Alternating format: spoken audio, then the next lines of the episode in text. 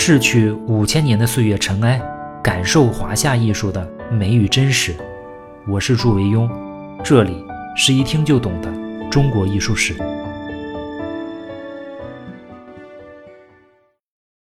各位好，我们这个节目的第一部的内容啊，就是从远古到六朝这一段的书画艺术啊，到今天就全部说完了。最后一期呢，我们说说南朝的碑刻。说起碑刻啊，我想起有个小知识点，就是关于碑石的量词。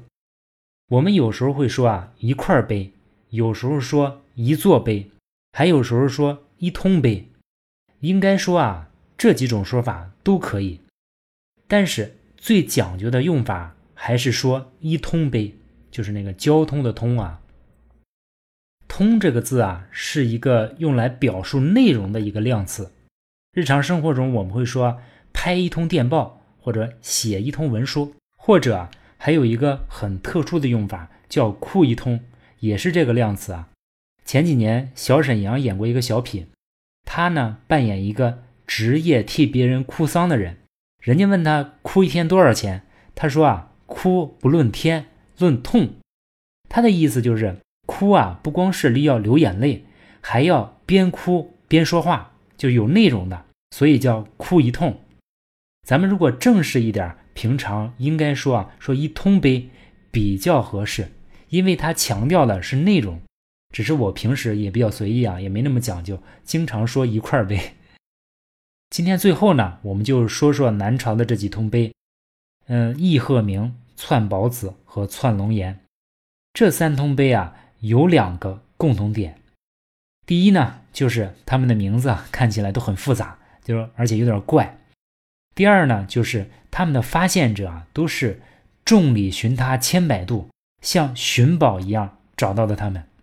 因为朝廷的禁止立碑，南朝的主流社会啊。是没有书写碑刻的习惯的，但是人算不如天算，历史还是在不经意间留给了我们几块非常重要的刻石。我们书法史对这几块刻石也是格外的重视。第一块呢，就是义鹤鸣。义鹤鸣啊，它是江苏镇江焦山上的一个摩崖石刻。原来的石刻呢，因为山崩坠入江中。后来打捞出的有五大块残石啊，现陈列于江苏镇江的焦山碑林中，好像是一个江心小岛上吧。义呢，就是埋葬的意思；义鹤鸣呢，就是埋葬了一只死去的仙鹤之后写下的一篇纪念的铭文。人们已经记不清啊，这篇文字什么时候开始出现在这里。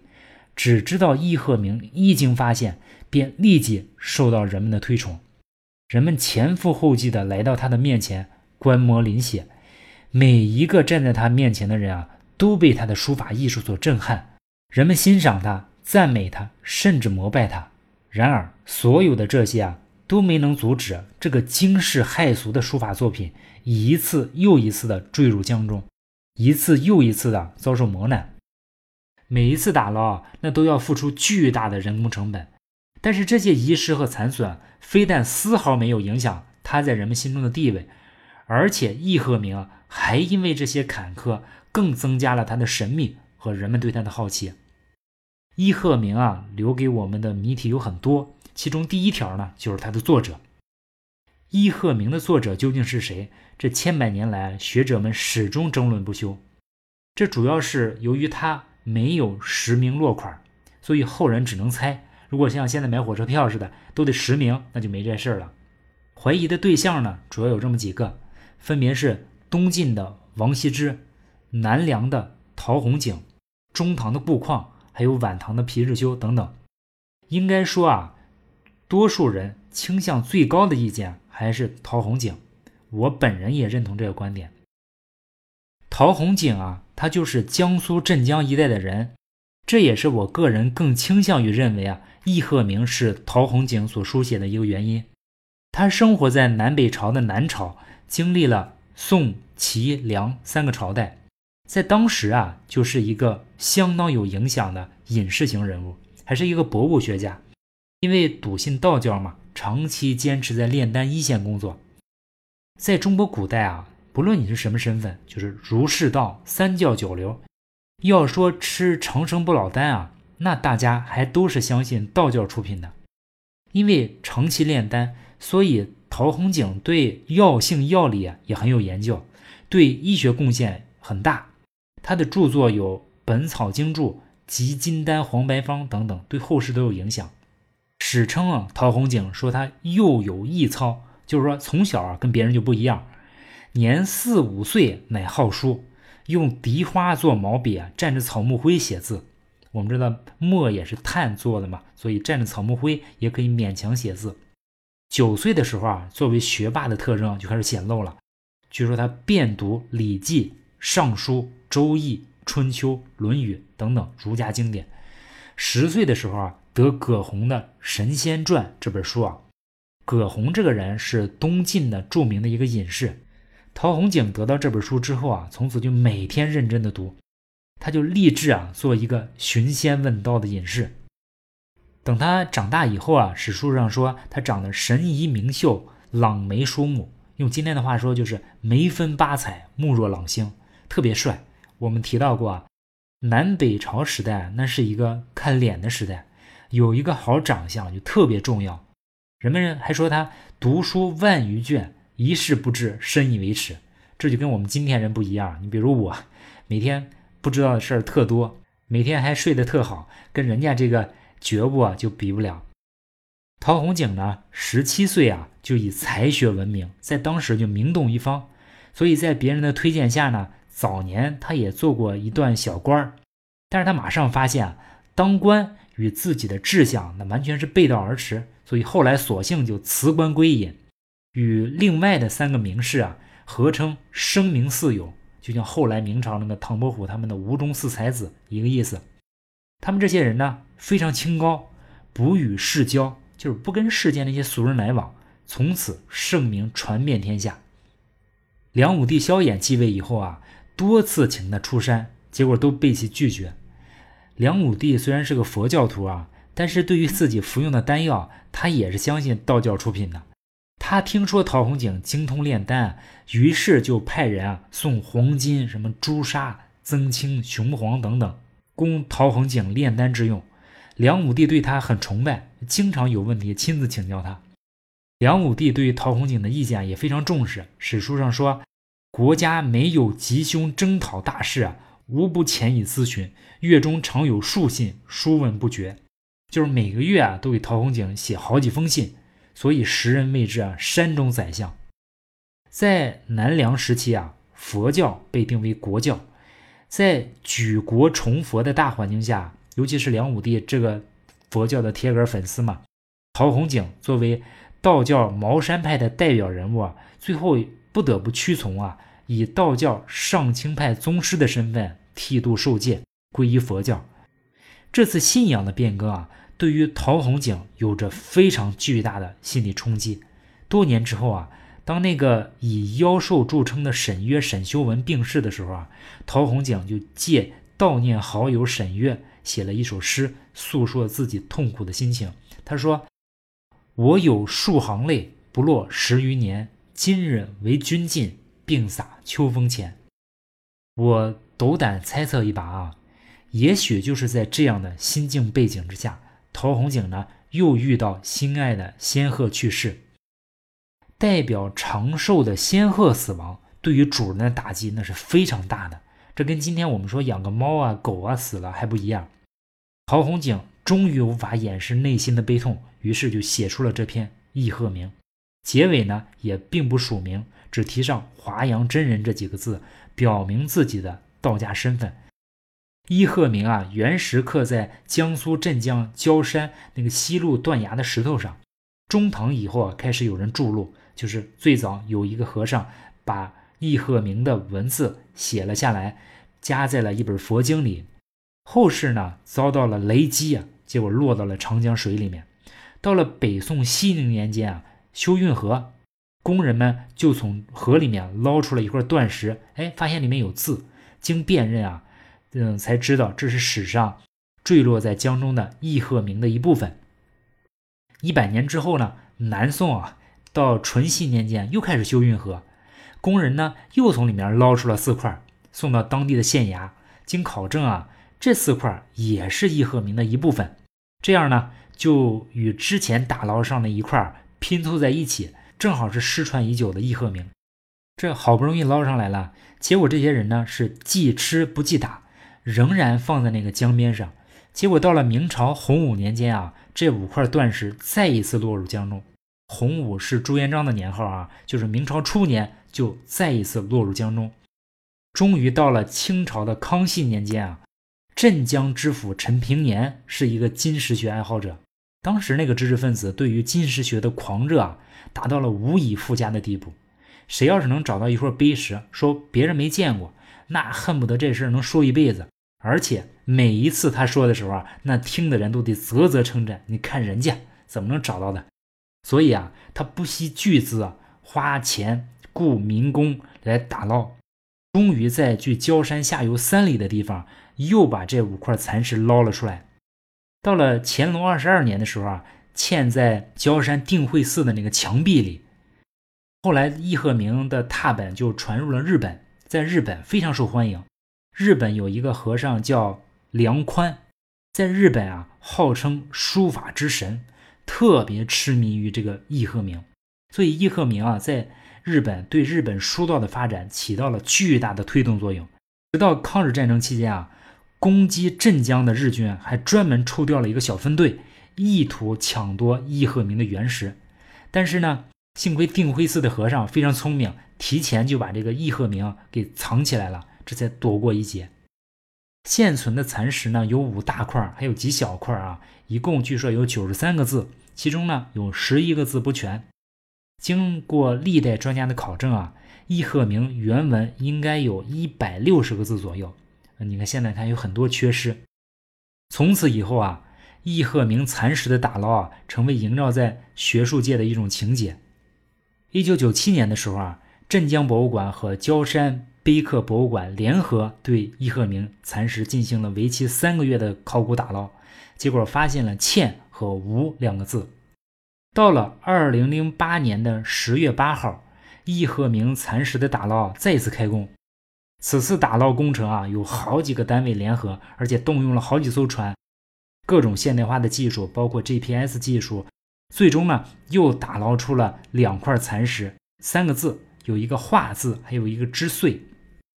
中央电视台的探索与发现节目啊，专门拍了摄制组，最后拍了两集的节目，推荐大家可以去看一下，拍的非常好。我在看的时候啊，看到里面有一段演员演的啊，一一对日军进入定慧寺开始抢劫的时候，其实我明明知道结果的，但是在那一瞬间还是心如刀绞。易鹤鸣为什么如此受重视呢？归根结底啊，还是物以稀为贵。就是南朝缺大字，在以二王为代表的帖学传统中啊，大字尤其显得可贵。所以王羲之看到小小的县志能写大字飞白书的时候，才那么高兴，还专门发了一个朋友圈显摆一下。南方的大字啊，对于书法史是具有坐标意义的。所以易鹤鸣在历代被称为大字之祖。当然，南朝历史上大字肯定也是有的。你像谢安就让王献之题匾额嘛。而且像书写大字匾额这类的需求，肯定在当时也是经常会有的，只不过是这种形式啊的书法在全部的书法应用场合中占比很小，而且大字极难保存。当我们看一幅书法作品的时候啊，其实任何一幅好的书法作品都一样，它肯定是既见性情又见功力的，只不过是有的更多见性情，有的呢更多见功力。这易鹤鸣就属于前者。它充分体现了南朝士人阶层啊那种每日谈玄论道、如闲云野鹤一般的那种精神气质。这种精神气质支配下，形成一种独特的书法气韵。你看易鹤鸣他的点划啊非常灵动，字形开张，所以他的行的疏密啊，像字的多少，还有字的大小都不一样，都不雷同，书写的相当随意。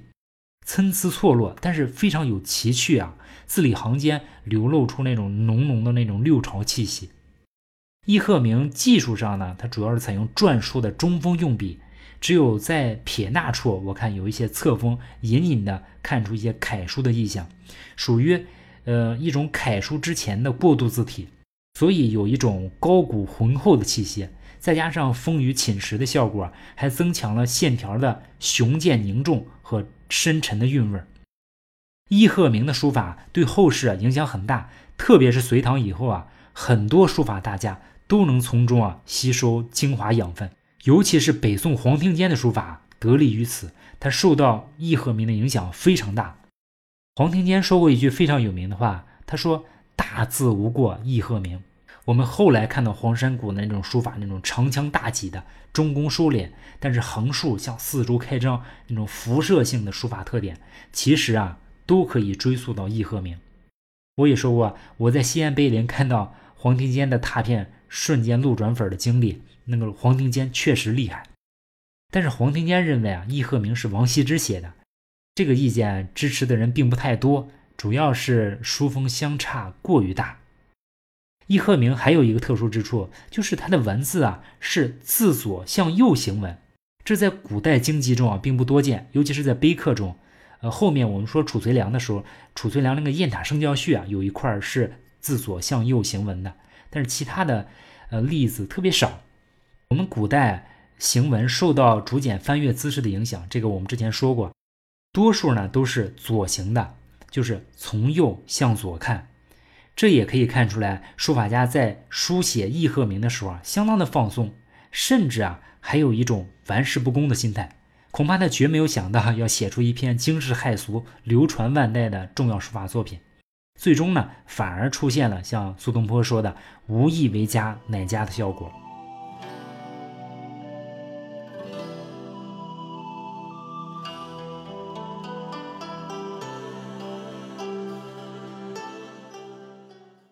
如果说易鹤鸣的出现，那属于历史的偶然。那接下来要说的这两块碑石能够进入书法史，那实属意外。这两块碑石呢，就是二窜、窜龙岩和窜宝子。在南北朝时期啊，北方的少数民族跟汉族有了大规模的融合，融合过程中呢，就产生了很多的魏碑石刻，这我们都说过。同时期的南方少数民族，其实它也与汉族有了一些融合的迹象。但是规模和程度都不及北方，这就是因为地形的原因。北方呢一马平川，自然屏障很少，特别适合统一。南方呢它高山密林，河流齐纵横齐布，就特别适合割据。从语言上我们就能看出来，北方的方言它特别少，南方的方言就特别多。再加上两晋啊都有禁碑令。所以在当时啊，南朝这种民族融合产生的刻石啊，也就寥若晨星，特别少。但是凡事都有例外，政令的执行啊，在政权的中央地带可能还比较到位，但是偏远处啊，就自然会放水。那山高皇帝远，人强不服管嘛。云南一直是华夏文明的边陲，汉武帝的时候就在这里设县啊。大臣跟汉武帝汇报工作，说：“哎，很远的地方有那么一地儿啊。”汉武帝问：“这地儿在哪儿啊？”大臣就随手一指，说：“在彩云之南。”汉武帝说：“哦，彩云之南，那就叫云南吧。”听着呢，就有一种遥远的浪漫。我们现在说说大理，说丽江，听着都有一股文艺范儿，是吧？远在南方政权边缘的云南边陲啊，就出现了篡宝子、篡龙岩两块碑，史称二篡。篡呢，是西南当地的少数民族的他的姓氏。篡氏是南中大姓豪族，有着非常悠久的历史啊。早在三国时代啊，诸葛亮亲征云南，平定南中大姓叛乱之后啊，收起俊杰为地方官吏。诸葛亮呢，又把他们中间身强体壮的人抽调出来，一方面充实蜀汉军队，另一方面呢，也削弱这些少数民族势力。其实朝廷对他们也没有什么太多的办法，只能委任他们的首领担任各种官职。比如这个篡氏啊，在南北朝时代，朝廷加封各种什么龙骧将军啊，各种将军，各种名号。篡氏家族呢，早就已经称霸一方了。这种边疆地区的少数民族管理政策啊，一直持续到很久，就到了明清时代啊，朝廷才真正有能力对他们下手，把这些地方的土司通通的干掉，换成朝廷派遣的流动官员。这就是历史上的改土归流。但是那是明清之后的事儿，才非常彻底。在南北朝时代啊，这些少数民族首领还是能称霸一方。当然，他们也在逐渐的汉化，汉文化也在与当地的土著文化相融合。我们今天看到的二窜就是这种融合的结晶。篡宝子呢，就是这个篡姓的一个统治集团的成员。篡宝子碑啊，是在他死后立的，而且一直就埋在地下，一千四百多年无人知晓，一直到了清朝咸丰二年，就是公元一八五二年。你看这就非常晚了啊！一个叫邓尔恒的人啊，担任南宁知府，现在的云南的曲靖。有一天啊，他就偶然进入厨房，瞄了一眼案板。呃，我们中国古代啊，都说君子远庖厨，就是说不怎么主张进厨房。但这个人好像有点特殊，他爱做饭，哎，这跟我有点像。他吃惊的发现，这案板上的豆腐上面竟然有字迹，这个字迹啊，天真古拙。邓尔恒喜出望外啊，于是赶忙问卖豆腐的人在哪儿。厨子说是一个越州的人。邓尔恒很快就调查追踪到越州一个叫杨其田的地方。做豆腐的是个农夫，这人告诉他说啊：“说我有一天啊，拉着牛去犁地，突然就犁到了这块石头，把我的犁尖都给犁断了。我用锄头把它给刨出来，发现哦，原来是一块石碑，我就抬回去做压豆腐的工具。”我们说过啊，陈鹏年费了那么大的劲儿才捞出了义和名。你看这里，邓尔恒几乎不费吹灰之力啊，就发现了这块碑石。你说他得高兴成啥样？于是呢。邓尔恒就打赏了这个农夫啊，把这个宝贝啊搬回城里，放置在城中的武侯祠里。这个过程中啊，就跟王懿荣发现那个甲骨文，我看大同小异。这都是因为碑学在当时啊，就是社会的显学。很多金石学者为了寻找历史遗留的碑石遗迹啊，往往足迹遍及深山老林。正是在这股崇碑的学术氛围之下，上层知识分子啊对碑石文字非常重视，所以才导致这些东西在清朝那个很短的时间内被集中的发现。我们可以看一下附图啊，篡宝子他一经问世，看他怪诞的用笔啊，随意的解体，还有表现出那种古朴的味道，立即引起人们极大的兴趣。就我们现在感觉就非常卡通，卡通的很萌。被视为书法作品中的奇珍异宝，阮元啊称它为滇中第一石，康有为又说它以冠今古，就是说别人再也超不过它了。这块碑石啊，它高一米八三，宽是零点六八米，厚是零点二一米，碑文合计十三行，每行三十个字。现在这块碑石在云南曲靖市第一中学校园内，是全国重点保护文物。我们比较一下就会发现，这块碑的立碑的时间啊。比王羲之死仅仅差了三十年，但是他的书法风格跟书圣王羲之那种清雅俊逸的那种风格大为迥异。这既是碑与帖的差异啊，也是文化中心与文化边缘的差异。我们看篡宝子，他还是脱胎于汉隶笔法，明显的那种波折犹存。相比较北方的张鹤儒啊、袁怀木之那种成熟的魏碑啊，它显得更加原生态。可能跟北方的造像记啊有更多相似，他用笔方俊，起收都非常果断。如果我们观察每一个字啊，你看他每一个字的体式、情趣、仪态，均是在隶书和楷书之间，其实细看特别有意思。我觉得啊比北方的那些造像记啊要更耐看一些。最后我们再说一下窜龙岩，跟窜宝子相比啊，窜龙岩就比较大了，这个就压不了豆腐了啊。它通高呢三点三八米，一共有九百多个字，所以我们平常称窜龙岩为大窜，把窜宝子呢叫小窜，主要是根据它们个头大小来判断的。在清朝道光七年，就是一八二七年，金石学家云贵总督阮元在真元堡荒丘之上发现了这块碑。当时他发现这块碑啊，也是如获至宝啊，马上让当地的知州张浩建碑亭保护。到了本朝啊，一九六二年的时候，国家专门拨款保护加固碑亭。到了一九八六年的时候啊，又把这座碑移入新近修复的大殿之内。因为这块碑啊是在野外发现的，经过长期的风化剥落，所以残的比较厉害。它不像篡宝子那样长期埋在土里，那个字体啊就比较清晰。但是它的字啊也很有特点。嗯，历史上人们说它精工画人，各有异度，于是呢就大显于世，并称二篡。成为了现在南朝啊最有价值的碑刻之一。窜龙岩的字啊大小错落，强化了字的雕塑般的空间造型感，突出创造了视觉的冲击力。我个人感觉啊，它跟北方的张猛龙啊有一点异曲同工之妙。当然没有张猛龙写的好啊，但是他的字也是寓飘然于挺进，杂灵动于木讷，非常耐看。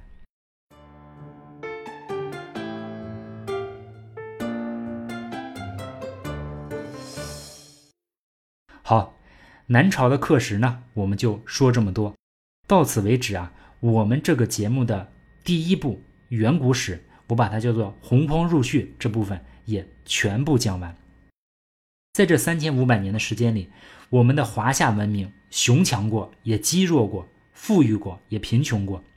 但是中国人不论面对怎样的动荡与苦难，富庶与强盛，我们从来都不曾丢掉手中的书本和心中对美好的追求。到此为止，我们中国的书画艺术已经从远古的杂乱懵懂，进入了一个相对规范有序的发展状态，框架已经搭起。规则呢也已经建立，到了六朝这个时候啊，我们这个民族与文化都面临着非常巨大的考验，非常脆弱。欣慰的是，在以后的时间里，它不但扛住了历史洪流的冲击，而且还迎来了一个又一个的高峰，继续绽放出精彩的颜色。我们经常会遭遇到挫折和失败，但是我们从来都不曾绝望。更不曾丢失那颗珍贵的信心。有人说啊，信心就像一颗过了冬的种子，寒冷如果没有夺去它的生命，那注定春天到来的时候，破土而出的它势必会更加茁壮的成长。我们将在第二部继续讲述那些伟大的艺术家和他们的作品。我本来计划讲完第一部，休息一周再更新，但是有一个人啊，我们从来没有专门讲过他，这个人。就是孔子，因为他确实不能归入到艺术这个领域，但是啊，我觉得他的思想代表了我们的文化，同时呢，又时时刻刻影响着我们的艺术，也影响着我们的绝大多数艺术家，所以我觉得还是应该讲一下。不过可能有的朋友觉得孔子跟我们这个节目关系不大，不应该说。至于讲不讲呢，权利留给各位。大家可以在节目下面留言说讲还是不讲，我们尊重多数人的意见啊。如果同意的人多，我们下周就讲一期孔子；如果反对的人多呢，我们下周就休息一周。少数人如果想听怎么办呢？我会把孔子这一期啊更新到我的公号里，公号呢就是我的名字三个字。好，下次见。